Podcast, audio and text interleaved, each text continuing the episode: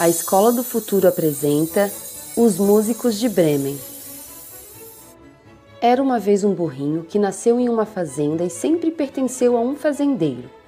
Todos os dias ele trabalhava duro, desde o amanhecer até o cair da noite. Certa tarde, o burrinho ouviu o fazendeiro dizer à sua esposa que ele já estava ficando velho e era melhor vendê-lo para fazer da pele dele alguns tamborins e ganhar assim algum dinheiro o burrinho ficou muito triste e resolveu fugir para a cidade de Bremen.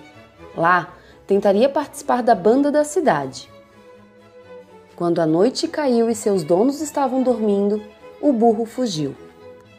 O burrinho já tinha andado bastante pela estrada de terra quando encontrou um cachorro cansado e ofegante. Puxa, você deve ter corrido muito para estar assim sem fôlego. Fugi, pois escutei meu dono dizer que iria me levar para o canil porque estou ficando velho. Não me fale mais nada. Comigo aconteceu algo parecido. É por isso que eu estou indo para Bremen. Lá serei músico.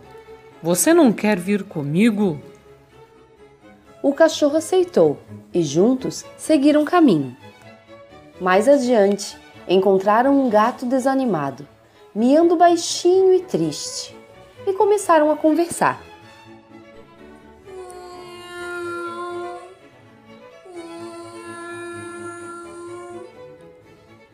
Estou tão triste porque estou muito velho para minha dona. Me sinto tão cansado que não consigo sequer assustar um ratinho. O gato juntou-se a eles e seguiram na direção de Bremen. Andaram um pouco e se depararam com um galo sobre a porteira de uma chácara, cantando com toda a força que tinha. Amigo, por que cantas com tanta força se ainda estamos no início da noite e o amanhecer ainda demorará? Estou desesperado.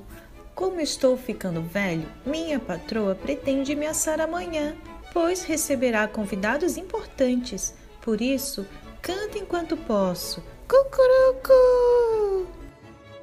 Vamos para Bremen. Uma voz tão bela como a sua certamente será apreciada. O galo aceitou a proposta do grupo e seguiu com os outros animais. Eles andaram por muito tempo. A uma certa altura, viram bem longe uma cabana com as luzes acesas. Como estavam cansados, resolveram ir até lá para descansar e seguir viagem no dia seguinte.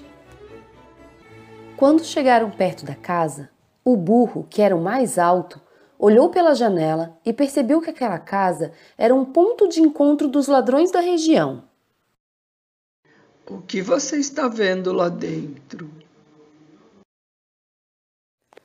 Vejo uma mesa farta de alimentos e alguns ladrões comendo, bebendo e comemorando.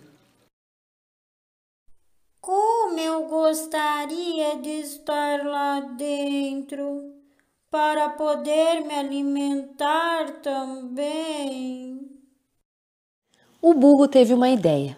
Pediu ao cachorro que subisse em suas costas.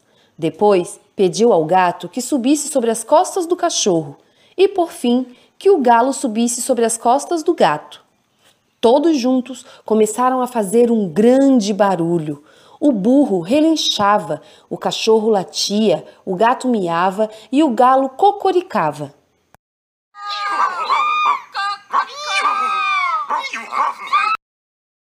Em seguida, o burro saltou sobre a janela, arrebentando-a. Ao ver aquele amontoado de patas, rabos e cabeças, os ladrões imaginaram que era uma assombração e fugiram apavorados para a mata. Satisfeitos, os animais comeram até se fartar e depois apagaram as lamparinas e foram dormir, exceto o galo, que montou guarda no teto da cabana. Enquanto isso, os ladrões tremiam de frio na mata. Quando olharam para a cabana e viram tudo escuro, acreditaram que não havia mais ninguém por lá. Tiraram a sorte e escolheram o mais novo do bando para averiguar se o perigo havia acabado.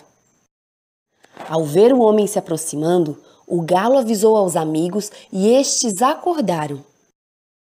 O ladrão entrou pelo cantinho da porta e viu algo brilhando no escuro. Eram os olhos do gato.